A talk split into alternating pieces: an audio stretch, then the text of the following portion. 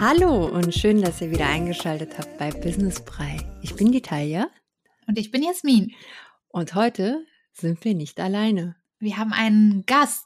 Ja, die liebe Vanessa von Startup Feminist und wir sind sehr froh, dich hier dabei haben zu dürfen. Hallo Vanessa. Hallo ihr zwei. Ja, vielen Dank, dass ich dabei sein darf. Äh, vor allen Dingen so spontan. Ich freue mich. Und wir sind sehr gespannt darauf, was du alles zu berichten hast. Aber ich würde sagen, vorab, stell dich einfach einmal kurz vor.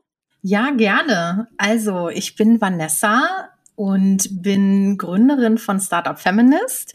Startup Feminist ähm, hat sich vor ein paar Jahren zusammengesetzt. Ich habe lange als Führungskraft in Startups gearbeitet, äh, deswegen das Startup dabei und habe mich immer geärgert, dass ich als Frau ziemlich blöde Erlebnisse hatte und habe gedacht, es kann ja nicht sein, dass ich allein damit bin und habe dann einen Instagram-Account erstellt, eigentlich um andere, also dass andere ihre Erfahrungen mitteilen können.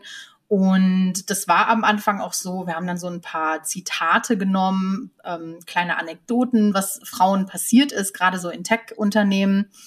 Und nach einer Zeit hat sich das so ein bisschen weiterentwickelt und ich habe eigentlich jetzt auch eine Co-Founderin, die Anja.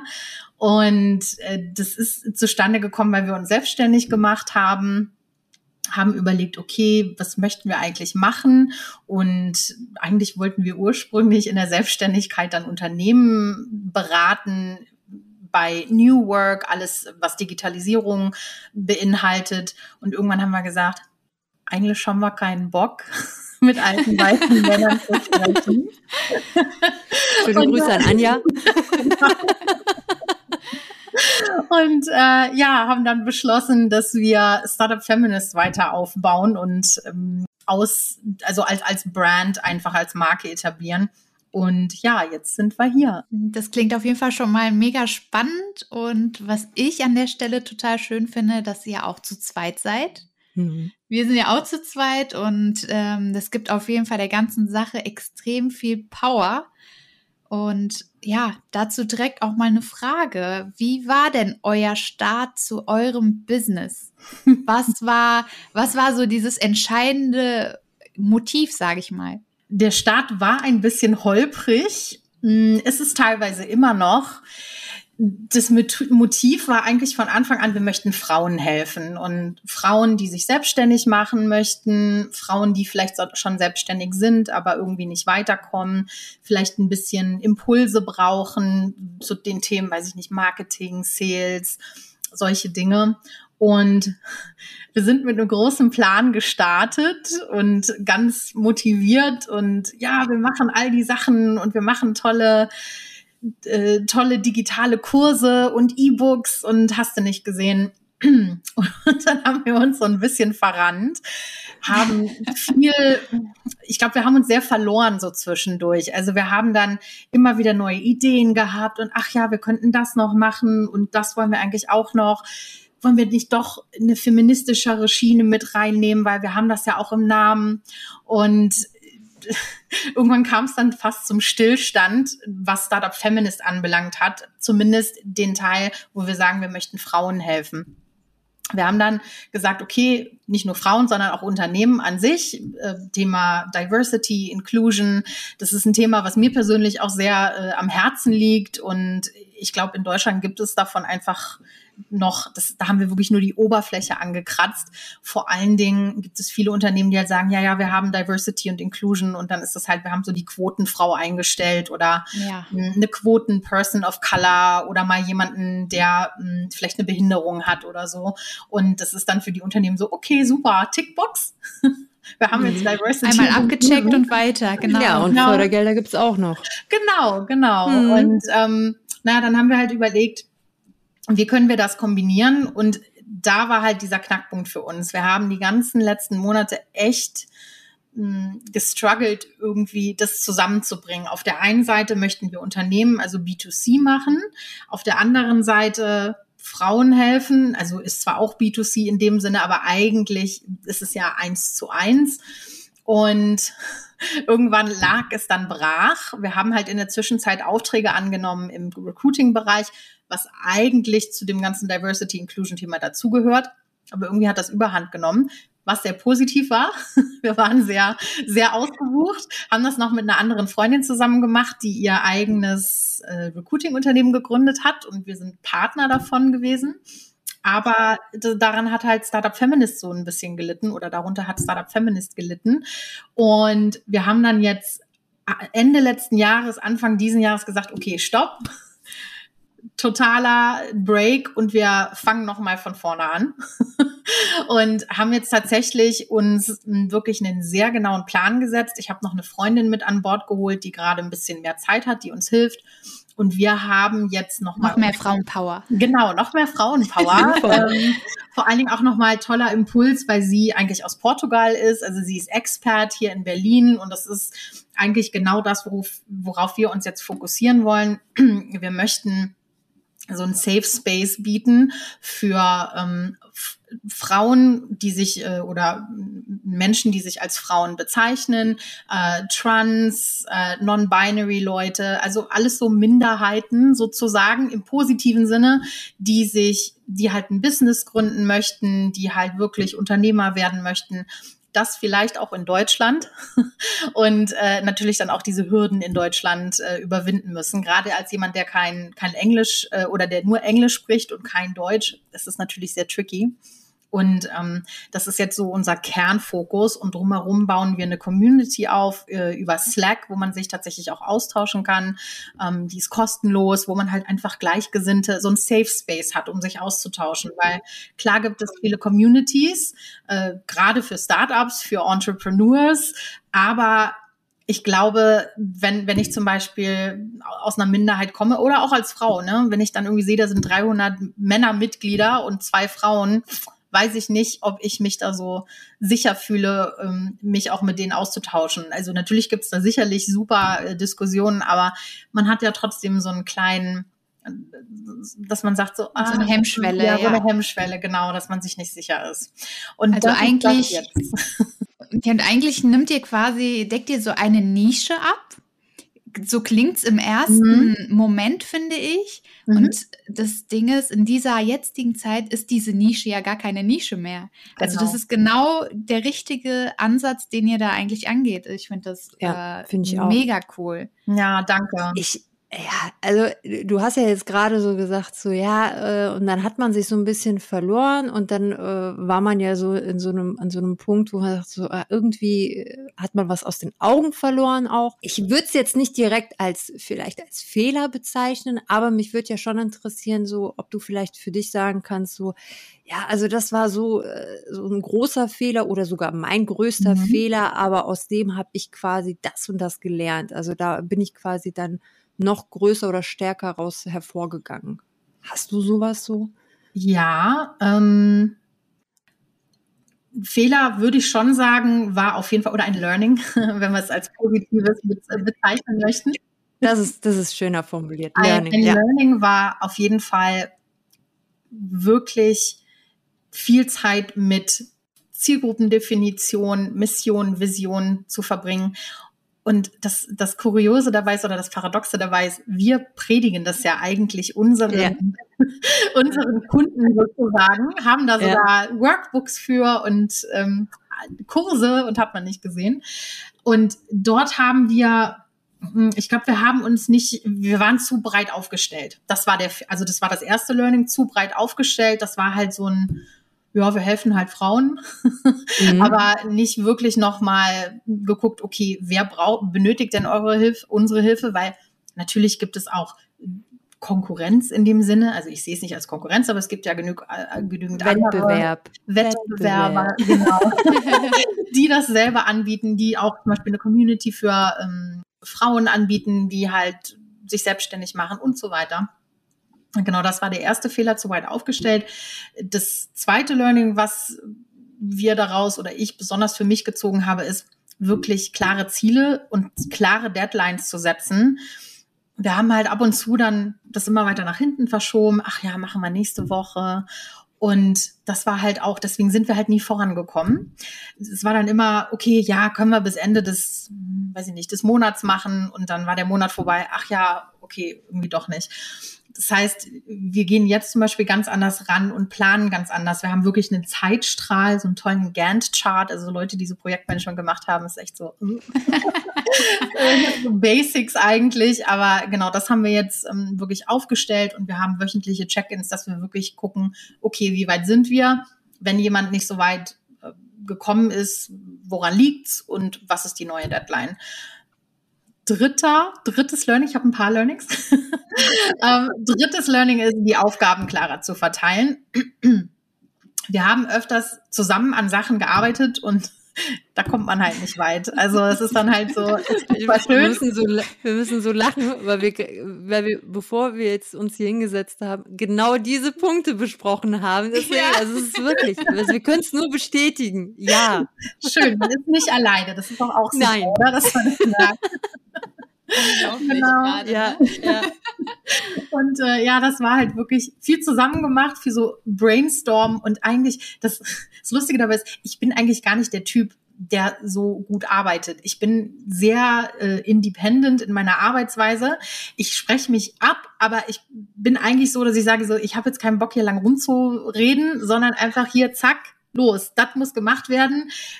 In der Woche treffen wir uns wieder und was nicht fertig ist, ja gut, dann äh, gucken wir dann. Aber nicht die ganze Zeit so, ach ja, heute machen wir mal das und heute sprechen wir mal die Liste ab und so.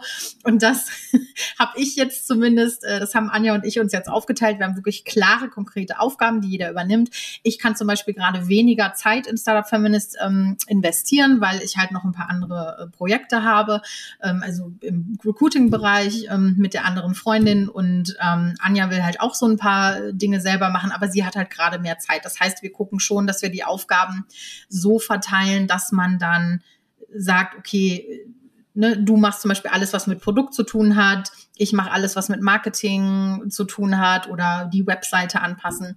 Und äh, das ist jetzt wirklich konkret. Wir haben schön äh, so, so ein äh, Board in Notion gemacht, wo dann auch wirklich äh, die Abhängigkeiten angegeben wurden und so. Also das haben wir jetzt schon, wir gehen da jetzt auch ganz anders dran.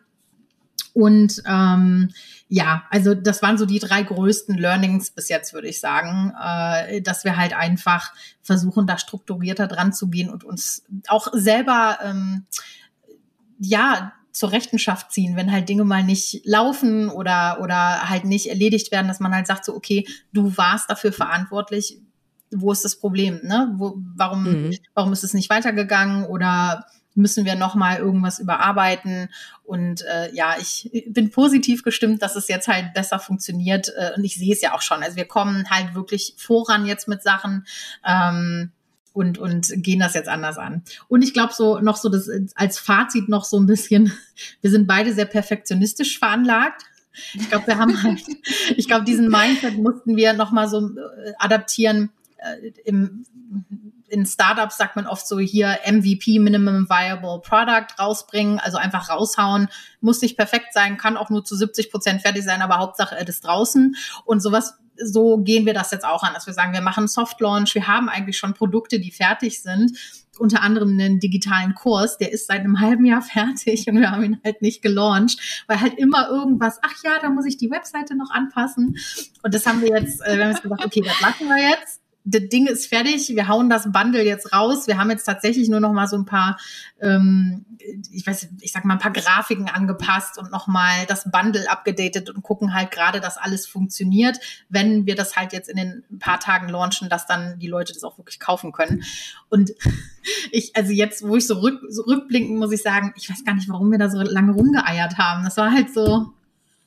Aber du sagst es.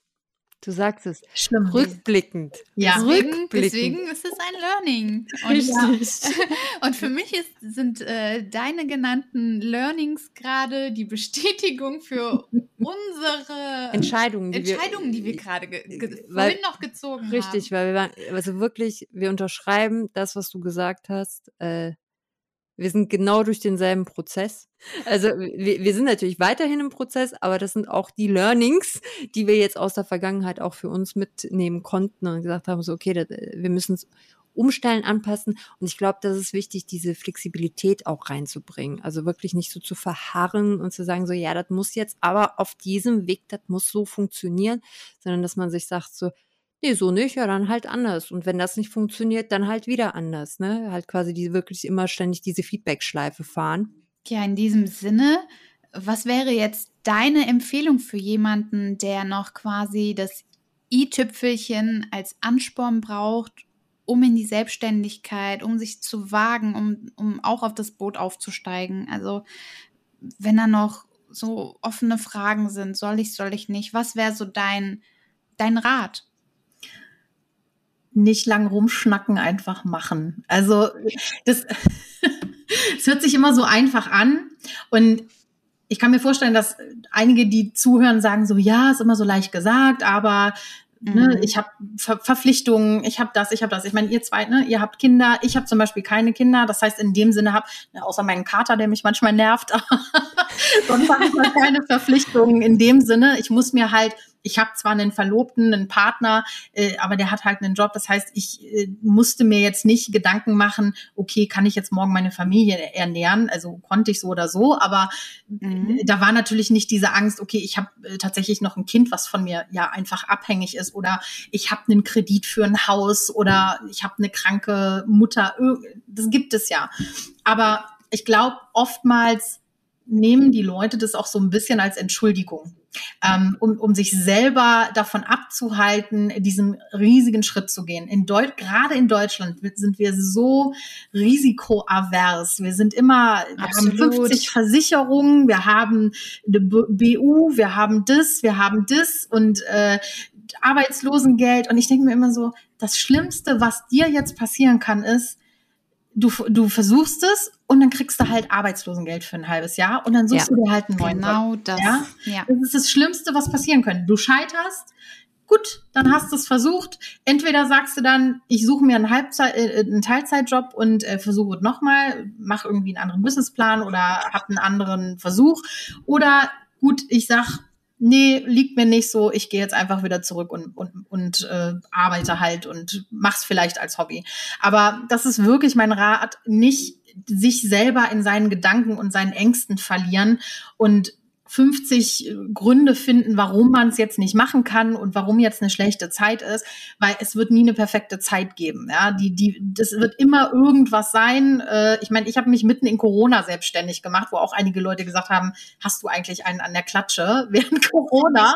Ja, mit Corona hast du da ja einen wichtigen Punkt angesprochen. Wir sprechen da grundsätzlich ungern drüber, aber es ist nun mal ein Riesenfaktor, der aktuell die gesamte Welt beeinflusst und ich denke, beziehungsweise wir wissen, dass Corona wirklich von allem und jedem irgendwie vorgeschoben wird für Dinge, die nicht funktionieren. Umso toller ist es zu hören, was ihr da gerade erschafft und wie ihr die Prozesse vorantreibt, obwohl es diese Hürde gibt. Ja. Und ich finde, das ist einer eigentlich der größten Faktoren und der Beweis dafür, dass Dinge klappen können in einer solch ja, heftigen Pandemiezeit im Grunde sich hinter irgendwelchen Ausreden verstecken. Ähm, ja, es sind Ausreden. Ja. Auf den Punkt gebracht. Geht halt nicht. Es, es sind Ausreden, ja. Und ich glaube, sollte man sich nichts vormachen. Ja. ja. Also wirklich Chapeau an euch. Ja, Danke, wirklich. Sehr, sehr spannend. Und ich kann mir vorstellen, dass es für viele Zuhörerinnen und Zuhörer eine ähm, große Motivation ist. Vor allem deine Learnings.